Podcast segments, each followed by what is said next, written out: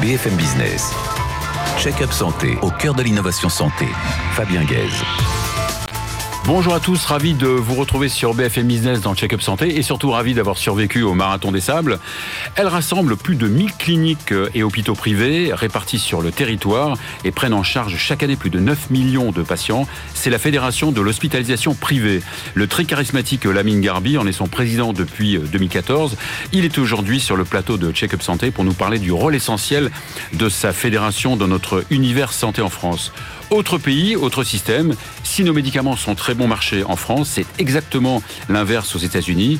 Pourtant, Olivier Robichon, directeur de la revue Prescription Santé, nous annonce une révolution outre-Atlantique. Enfin, notre dernier invité, euh, et pas des moindres, puisqu'il s'agit d'une cardiologue, Florence Beauvais, cardiologue à l'hôpital Lariboisière à Paris, qui nous présente en avant-première le livre blanc de la cardiologie, véritable état des lieux de sa spécialité. Les maladies cardiovasculaires sont la première cause de mortalité dans le monde et la deuxième en France. L'insuffisance cardiaque, aboutissement de nombreuses maladies cardiaques, en est responsable, d'où cet appel à mieux la reconnaître. Check-up santé, c'est parti. Lamine Garbi, bonjour. Bonjour. Alors vous êtes docteur en pharmacie hein, à l'origine, vous êtes titulaire d'un master de management euh, de l'industrie, d'un master de DESS d'économie et de gestion des établissements de santé, et surtout vous êtes président de la très importante fédération de l'hospitalisation privée. Euh, vous y êtes depuis 2014. C'est grâce à votre carrière de rugbyman euh, ça, doit aider. Vous en avez intimidé plus d'un ça, doit aider. Ça doit aider. En tout cas, bravo pour votre marathon des sables. Hein. Vous n'apportez pas les stigmates. Hein. bravo. Ouais, mais j'ai quelques petites euh, ampoules. Alors, dites-moi, la, la, la, FHP, hein, comme on l'appelle, hein, la FHP, ça représente quoi en, chiffres? C'est 9 millions de, patients qui sont pris en charge chaque année, et dont 3 millions en urgence. Voilà, mission de service public, j'y tiens absolument de, rappeler que 3 millions de patients, de patients sont pris en mhm. charge dans les établissements, 150 000 salariés, 50 000 médecins libéraux, et, autant, je dirais, de secrétaires, d'aide opératoires de nos médecins. 50 000 médecins 50 000 médecins. Alors, toutes les spécialités sont bien sûr représentées? Bien sûr, bien sûr médecine, chirurgie obstétrique, soins de suite, psychiatrie, l'ensemble des panels sont représentés au sein de la FHP. Alors, on, vous êtes, on le sait, hein, vous êtes en doute les champions un petit peu de l'ambulatoire? Oui, 70% de notre activité de chirurgie est en ambulatoire. C'est historique et nous continuons, je dirais, cette progression parce que nous sommes souples, peut-être euh, vifs et, rapides dans la prise en charge des patients. Donc vous êtes efficace, vous êtes présent dans, sur tout le territoire. Et pourtant, certains disent quand même, on entend souvent dire hein, qu'il y a deux poids, deux mesures entre le, le public et le privé. Euh, dans quel domaine? Écoutez, les 600 jours de cette pandémie ont mis en, évidence un mot, l'équité. L'équité entre le public et le privé, et il faut le garder. Il faut le garder parce que c'est vrai que je sens que les vieilles habitudes reviennent, la guerre publique-privée, le tropisme du public a tendance un petit peu à se faire euh, jour. Voilà, je ne voudrais pas que l'on Mais il faut, il citer des exemples, si vous. Euh, ben, un exemple très simple sur l'investissement. L'investissement, le Ségur, ce sont des milliards d'euros qui sont mis à disposition des hôpitaux mhm. publics et privés. On espère avoir une juste répartition de ces crédits. Sur le volet social, on l'a vu, les revalorisations du Ségur 1, 160 euros net par, mhm. pour l'ensemble de nos salariés. Le Ségur 2 qui va arriver au mois de janvier. L'addition n'y est pas. Il manque des fonds, il manque des financements. On va, en parler. Donc, si vous voulez, c'est peut-être un peu pressurisé comme vous l'êtes. Vous, vous, euh, vous, avez quand même la volonté de vous adapter au progrès des technologies, notamment la e-santé? La e-santé, l'innovation, la robotique, la chirurgie robotisée. Voilà, c'est pas assez pris en charge dans le tarifs, dans le calcul des dotations. Voilà, il faut qu'on évolue parce que le monde technologique, les médecins demandent le meilleur et c'est normal. Si on fait de la chirurgie ambulatoire, c'est que la qualité opératoire liée au process et au matériel évolue. Ce n'est pas tarifé ou pas assez. Donc voilà, il y a un certain nombre de dossiers qu'il faut reprendre. Les 600 jours de noir, hein, parce que c'est vrai qu'on a l'impression un peu d'avoir oublié cette pandémie. Espérons que c'est un mauvais souvenir mhm. et qu'il n'y aura pas de mutant qui va arriver dans les prochaines semaines. Voilà, il faut qu'on reprenne le chemin, je dirais, de la concertation du travail. Et je reprends ce mot équité public-privé. On va en reparler. Alors, vous venez de terminer les, vos rencontres de la FHP à Marseille avec la présence euh, d'Olivier Véran. Un bilan? 500 euh, présents. Voilà, ça fait plaisir. 500 présents dans, dans, l'amphi qui sont là pour écouter, partager, échanger. Enfin, en présentiel. En présentiel. en présentiel. Plus de 5000 connectés parce qu'il y avait un plateau, il y avait un plateau technologique de grande qualité, donc on a pu suivre pour ceux qui n'ont pas pu se déplacer à Marseille. Un temps le matin politique avec la place des élus, un sondage FHP, 87% mhm. des sondés estiment que les élus doivent prendre part dans la réforme territoriale des ARS avec les ARS. Donc c'est important d'en tenir compte. L'après-midi sur l'évolution de la profession, clinique, hôpitaux privés à mission, mission de service public, enseignement, recherche. C'est notre créneau. Et bien sûr un temps fort avec notre ministre Olivier Véran pendant une heure. Il n'a pas pu malheureusement venir en présentiel mais une vision en direct, pendant une heure, on a pu échanger. Nous y reviendrons, je pense. Et vous lui aviez dit, euh, vous lui avez dit ce que vous m'avez dit au début, manque d'équité? Manque d'équité, des réformes de psychiatrie et de soins de suite qui sont annoncées pour le 1er janvier, pour lesquelles on a un flou, on n'a pas de simulation. On, veut nous entraîner vers un, budget global, un carcan, si vous voulez, qui ne pourra pas euh, continuer à avoir cette souplesse de fonctionnement qui fait la richesse du privé. Et je ne comprends pas que l'hôpital public rentre dans cette réforme parce qu'il reproche effectivement d'être budget global et on va y être tous les deux. Donc voilà, on demande des choses simples, on demande qu'au 1er janvier, on puisse continuer à facturer nos journées, qu'il y ait une dotation populationnelle, c'est-à-dire un socle pour compenser les inégalités territoriales, ça on y est favorable, 15-20% à définir, mais surtout qu'on ne soit pas encadré dans un effet volume et dans un effet champ, parce qu'il y a des demandes de prise en charge de patients en soins de suite et en psychiatrie, et surtout ce carcan serait basé sur les années 2020 et 2021, qui sont pour nous des années noires et de sous-activité, de sous-activité en soins de suite et en psychiatrie. Donc voilà, je pense que cette réforme doit être revue, on y est favorable, mais pas n'importe quelle condition. Nous sommes prêts à travailler et nous avons des revendications fortes et les professionnels de santé sur le terrain sont remontés. Je vous le dis, ils sont remontés et si on n'est pas écouté, il y aura malheureusement des recours et on va revenir dans l'ancien temps et je ne souhaite pas revenir dans l'ancien temps. On a passé 18 mois je dirais, de concertation, d'avancer. Quand il a fallu nous trouver sur le terrain, on a été présent. 25% des patients en réanimation ont été pris dans les cliniques. Alors justement, justement c'est 18 mois en fait de pandémie là. oui, comment ça s'est passé alors? Mais si vous voulez, au début c'était la sidération. En mars 2020, la sidération, le Grand Est était était écroulé sous la pandémie. Nous étions écartés, donc nous avons dû, je nous battre. C'était un comble pour prendre en charge ces patients en réanimation. Dans le Grand Est, en Occitanie et en PACA, nous avions 10% des capacités de réanimation. 10%. On est monté à 30%. Ce qui veut dire qu'il y a eu des autorisations de réanimation dérogatoires, une centaine sur le territoire. On a vraiment pris notre part. C'est-à-dire que lorsque le ministre nous a appelés... Vous voulez dire qu'il ne faudrait pas que nos gouvernements oublient ça? Oui. Tout simplement. Voilà. Quand, il a fallu nous trouver, on a mhm. répondu présent. On a même devancé l'appel. Vous vous en rappelez sur votre plateau mhm. même. J'avais demandé à ce que le privé soit en première ligne on l'a été. Faut pas nous oublier maintenant. Faut pas nous oublier parce que c'est vrai qu'on a tendance, et c'est peut-être le mal français, à revenir à l'ancien temps. Mhm. Et l'ancien temps, il doit être différent parce qu'il s'est passé quand même 600 jours. On a oublié 600 jours de noir. de noir. Moi, je l'ai vécu comme une période sombre, une période triste et une période anxiogène. Mhm. Donc, on est là on est là, faut pas l'oublier, et je demande toujours l'équité, la transparence et la perspective. Et surtout, ce que vous prenez depuis longtemps, c'est une espèce de complémentarité entre le public et le privé Bien sûr. C'est utopique ou pas? Non, on, l'a vu sur le terrain, il y a eu des, choses magnifiques qui se sont passées entre l'hôpital public et les cliniques privées, dans les deux sens. Après, je ne vais pas rentrer Parce dans. C'était une situation exceptionnelle. Oui, mais je, voilà, je vais pas rentrer dans les petites, mhm. euh, les petites difficultés qu'il y a eu sur tel ou tel territoire. Moi, ce qui m'intéresse, c'est la globalité. On a répondu présent avec le grand fer du public. Et aujourd'hui, on est là. Si on prend en charge 70% de la chirurgie ambulatoire, c'est pas pour rien. Si on prend en charge 9 millions de patients, c'est pas pour rien. Nos concitoyens nous font confiance. Le sondage Via Voice en fait état. On a plus de 80% de confiance sur les cliniques plutôt privées et mhm. sur la volonté de nos concitoyens de continuer cette complémentarité publique-privée. Alors j'imagine qu'une immense majorité de vos soignants sont vaccinés. Oui, 98 à 99%.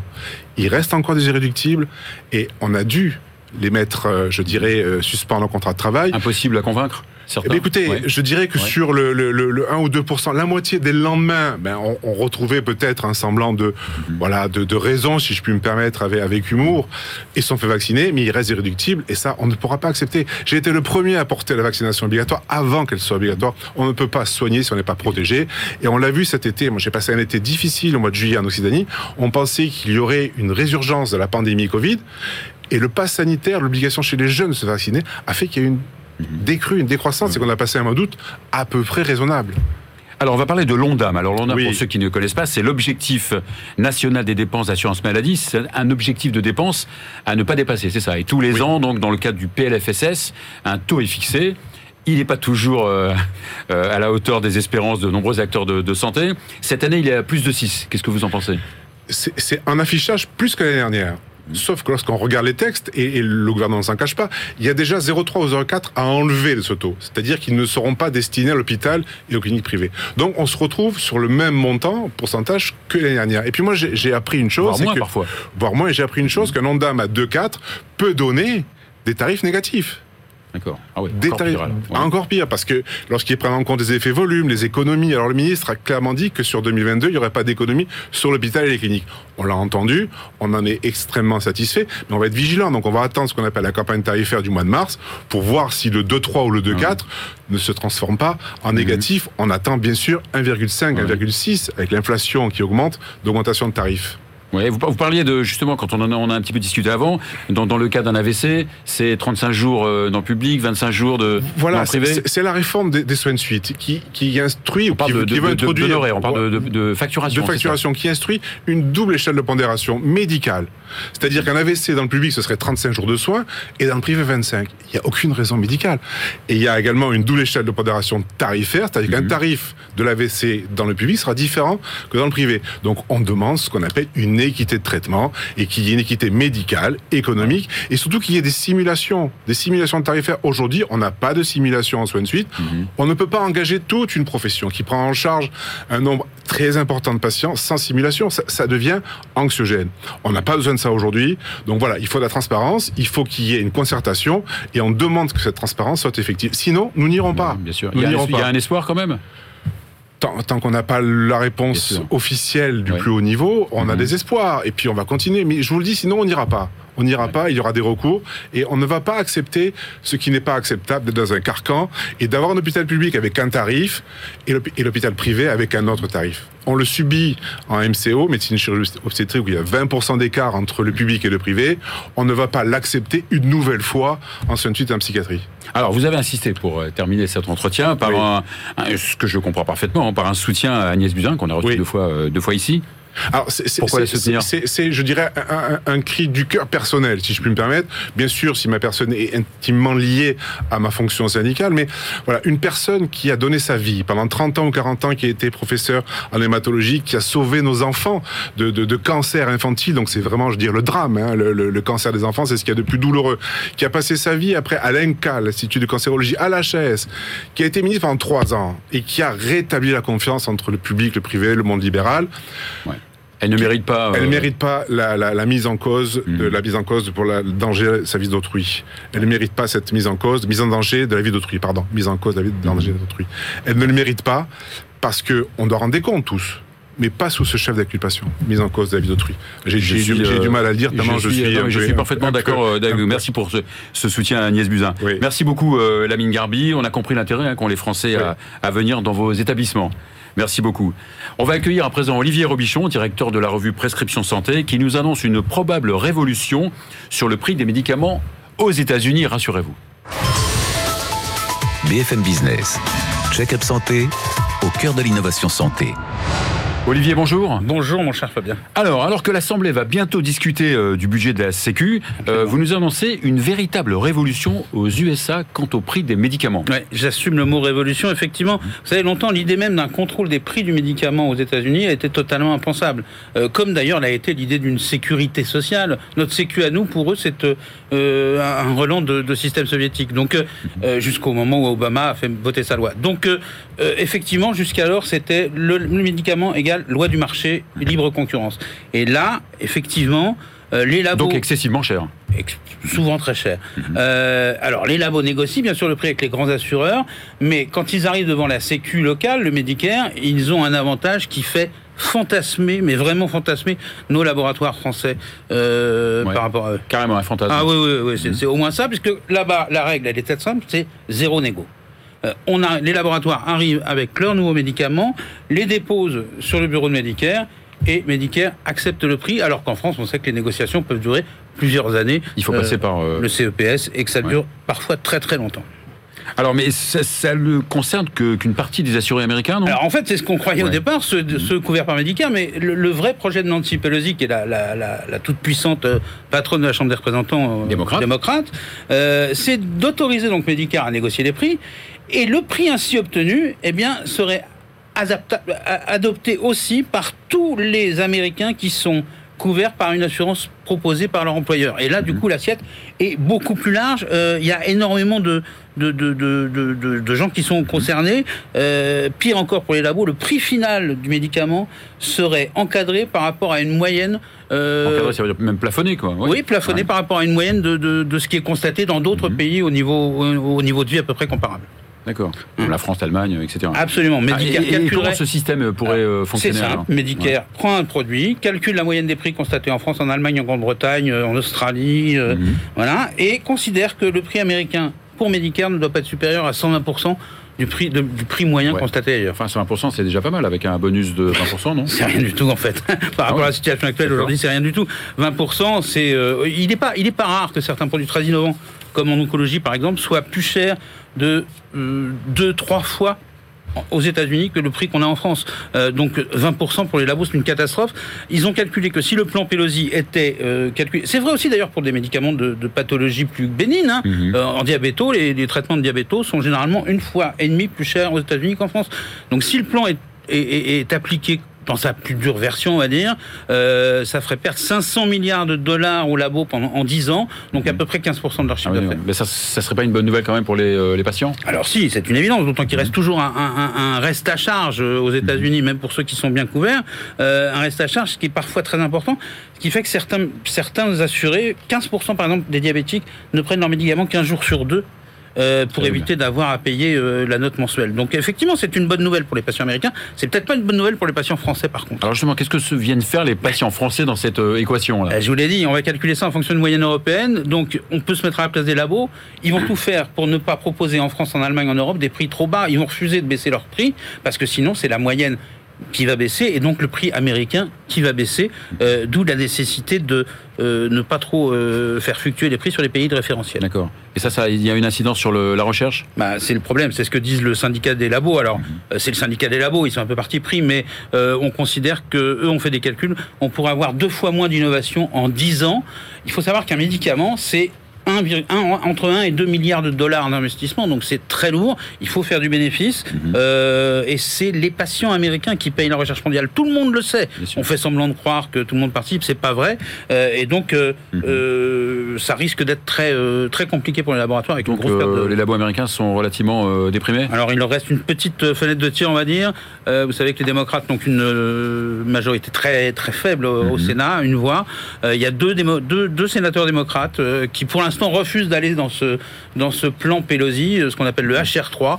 Et autant vous dire que ces deux sénateurs qui sont chouchoutés en ce moment par les labos, euh, qui... euh, D'accord. ne- Donc c'est pas encore, c'est pas encore fait. c'est pas encore fait, mais enfin, il faut pas non plus trop rêver. On n'échappera pas, les labos n'échapperont pas à la- à la- à l'addition malgré tout, une partie de l'addition. en tout cas. Merci beaucoup Olivier Robichon, merci, Merci, beaucoup. Fabien. J'ai le plaisir d'accueillir une consoeur, euh, Florence Beauvais, cardiologue à l'hôpital Lariboisière à Paris et qui a pleinement participé à la réalisation euh, d'un livre blanc de la cardiologie sorti il y a quelques jours.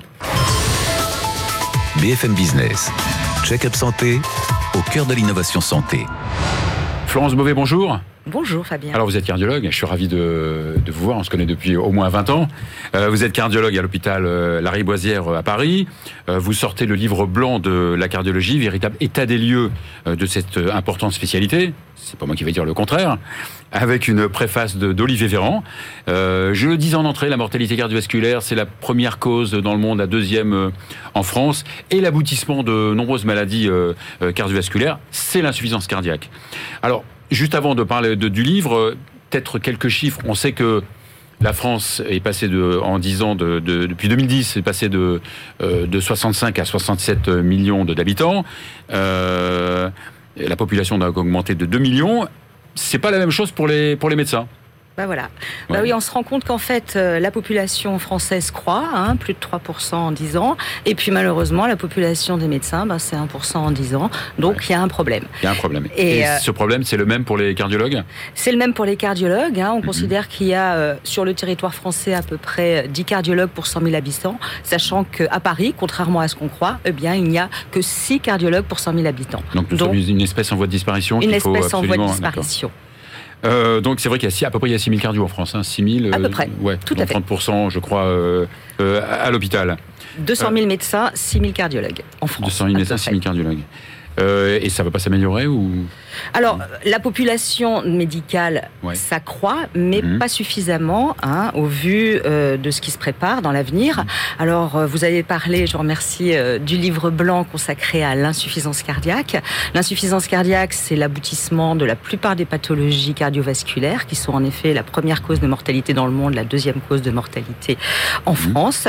Et ben, du fait du vieillissement de la population, qui est bien sûr dû au progrès de la médecine, c'est très bien, eh bien, euh, la population de patients insuffisants cardiaques va ne faire qu'augmenter. Et vous venez de le Et déjà, dire, oui. euh, la population médicale n'augmente pas autant, donc il va falloir trouver des solutions. Ouais. Et ce livre blanc est consacré euh, à, bah, à proposer un Donc, certain nombre de et ensuite après ce constat Voilà. euh, de faire des propositions. J'en profite quand même pour euh, saluer mon ami Ariel Cohen, qui est le président de la Société française de, de cardiologie. Donc vous disiez donc l'insuffisance cardiaque, c'est 200 000 euh, hospitalisations euh, par an, 70 000 euh, décès par an.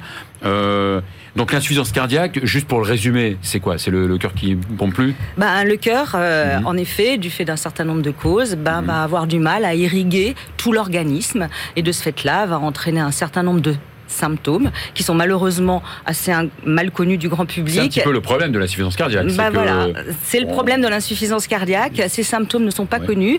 Du coup, la maladie évolue et les patients se retrouvent hospitalisés aux urgences et c'est la diagnostic catastrophe. souvent trop tardif. Un diagnostic souvent trop tardif Oui. du fait de la méconnaissance des signes d'insuffisance cardiaque et puis du fait de la sous-utilisation des tests de dépistage dans des populations à risque. Donc l'idée c'est de, de- un petit peu de former les patients. Bah, pour leur parler des quatre fameux symptômes. Bah là, je vous remercie de m'avoir invité. Déjà, Mhm. on va pouvoir parler des principaux symptômes de l'insuffisance Mhm. cardiaque. hein. Donc, euh, à la Société française de cardiologie, on a trouvé un acronyme qui semble bien accroché. Et en tout cas, les patients qui ont vécu euh, cette insuffisance cardiaque euh, accrochent totalement à cet acronyme. Donc, cet acronyme, c'est EPOF. E pour essoufflement, P pour prise de poids, O pour œdème et F pour fatigue. Alors, pris... euh, Mhm. Enfin, oui, pris indépendamment, on a l'impression que ces signes ne sont pas très spécifiques. Et c'est vrai, quand on parle d'essoufflement, Mhm. on va essentiellement penser à aller voir le pneumologue. Maintenant, souvent, c'est de l'insuffisance cardiaque. Il faut y penser. Et donc, euh, bah, les choses évoluent. hein. Il y a dix ans, on parlait pas d'insuffisance cardiaque. Les choses avancent. Alors le problème aussi c'est euh, c'est le manque d'activité physique, c'est Ben beaucoup voilà. de- Alors, on a beaucoup de pas. facteurs qui entrent en ligne de compte pour euh, Voilà, ben on l'a dit, cette- l'insuffisance cardiaque, c'est l'aboutissement d'un certain nombre de pathologies cardiovasculaires. Et bien évidemment, un grand nombre de pathologies cardiovasculaires sont dues à une mauvaise hygiène de vie. Clairement, la mauvaise hygiène de vie, ben, c'est ne pas bouger, ne pas bouger suffisamment, mal manger. hein, la malbouffe, c'est une catastrophe. Et puis, bien évidemment, être exposé éventuellement à certaines pollutions ou autres. Ouais, ouais. Tout, tout Mm. à fait. Alors, et, et c'est vrai que le problème aussi de, de, de, de cette pathologie, c'est que les patients ne sont pas très bien formés et les médecins n'ont pas beaucoup de temps. Et ben voilà. Alors donc Ouais. les patients. Alors il y a- il y a deux choses. Il y a d'une Mhm. part les, le- les patients qui ne savent pas qu'ils sont malades. Donc Mhm. là, il faut leur apprendre. Ensuite, il y a les patients qui sont malades et qui ont besoin d'un suivi régulier. Et là, bah, on l'a dit tout à l'heure, les médecins ne sont pas suffisamment nombreux, vont être de moins en moins nombreux. Et donc, euh, Mhm. qu'est-ce qu'on va faire quoi? C'est c'est une vraie véritable Alors, problématique. Qu'est-ce qu'on va faire? Va faire? Bah, C'est là. C'est pour ça. de qui? Des Eh ben, on- patients des- Eh ben, on va s'occuper. ben, L'objectif, c'est d'améliorer euh, la prise en charge, en tout cas, qu'elle ne se dégrade pas. Et pour ça, ben, on a fait plusieurs constats, on vient d'en parler, Mhm. et on a proposé un certain nombre de, de solutions qu'on a regroupées pour sous aider, quatre le, défis. pour aider le cardiologue. Bah, pour aider Mhm. euh, que le patient soit Mhm. bien pris en charge, Euh, il y a moins de médecins, moins de cardiologues, comment on va faire? Voilà. Alors les quatre défis. Les quatre défis. Bah alors le premier défi, on l'a dit, euh, le public, les patients sont pas suffisamment informés euh, de leur pathologie, donc déjà qu'ils comprennent que EPOF, dès qu'ils ont ces signes, il faut qu'ils pensent à l'insuffisance cardiaque. Ensuite, améliorer le dépistage. On a dit, il y a des populations à risque. Il y a un dosage qui est très simple, le dosage du BNP ou du NT-proBNP. On dose ce Mhm. marqueur dans le sang au même titre euh, que les prises de sang qu'on fait pour d'autres euh, pour d'autres Mhm. pathologies. On dose ça, on peut éventuellement diagnostiquer l'insuffisance cardiaque à risque. Oui. Premier défi. Deuxième, défi, c'est euh, améliorer les filières de soins, améliorer le parcours de soins du patient. hein. Clairement, euh, quand on a de l'insuffisance cardiaque, on va aux urgences. Mhm. Malheureusement, on engorge les urgences, on a bien vu avec le Covid et tout, c'est un problème. Donc, euh, améliorer les une- filières de soins, voilà, une bonne savoir où aller. collaboration entre Une divers- bonne divers acteurs de coordination. santé. Tout à fait. Délégation de tâches, oui. bah, voilà, alors ça c'est le troisième défi. Mhm. Clairement, on a dit pas suffisamment de médecins, peut-être déléguer un certain nombre de tâches à d'autres professionnels de santé. Hein. Là, actuellement, il y a les IPA, infirmières de pratique avancée ou infirmières de protocole de coopération qui sont en train d'arriver et euh, elles vont aider et elles sont nécessaires. Donc oui, il faut favoriser toutes ces formations. Et puis quatrième défi, on l'a dit, l'hôpital, euh, bon, on en a parlé déjà tout à l'heure avec l'intervenant précédent. Euh, ben voilà, et donc euh, bah, c'est pas simple. Et développer tout ce qui peut être alternative à, à l'hospitalisation type MCO, mhm. ben il va falloir trouver des alternatives ces alternatives peuvent être les hospitalisations à domicile, des prises en charge ambulatoires, développer tout ce qui est télémédecine, téléconsultation. Profiter de cette nouvelle e-santé, nouvelle technologie. Voilà, où il y, a la, mhm. il y a la téléconsultation, il y a la télésurveillance. Euh, là, il y a pas mal de, de, de, protocoles qui ont, qui ont été évalués, en particulier le protocole étape, qui est vraiment une, quelque chose qui a été euh, important. Il faut continuer de travailler dans ce sens-là, parce qu'en mhm. effet, il faut améliorer cette prise en charge. En tout cas, il faut diversifier les choses pour que ce parcours de soins, il soit, il soit au mieux pour le patient. On peut finir par une note d'espoir. Oui. De nouveaux médicaments sont euh, dans ah les ben, pipelines, il y en a déjà pas mal. Voilà, on l'a dit, il y a beaucoup d'insuffisance cardiaque, vous l'avez dit, plus d'un million mhm. cinq euh, patients euh, en France, donc il faut continuer à, avancer. les médicaments, ça avance, il y a encore des médicaments dans le pipeline, et puis il y a d'autres innovations. Hein. là, actuellement, il y a 1000 patients qui sont en attente de greffe cardiaque, il y a 400 greffons, qu'est-ce qu'on fait? Bah, On continue à chercher. Donc c'est vrai qu'il y a la thérapie génique, la thérapie cellulaire, le cœur artificiel. Tout ça, on n'est pas encore dedans, mais c'est pour demain, on l'espère, et on va continuer à, avancer. Merci, merci beaucoup Florence Beauvais euh, pour ce, livre blanc de la cardiologie. Et voilà, c'est fini pour cette semaine. On se revoit avec plaisir la semaine prochaine.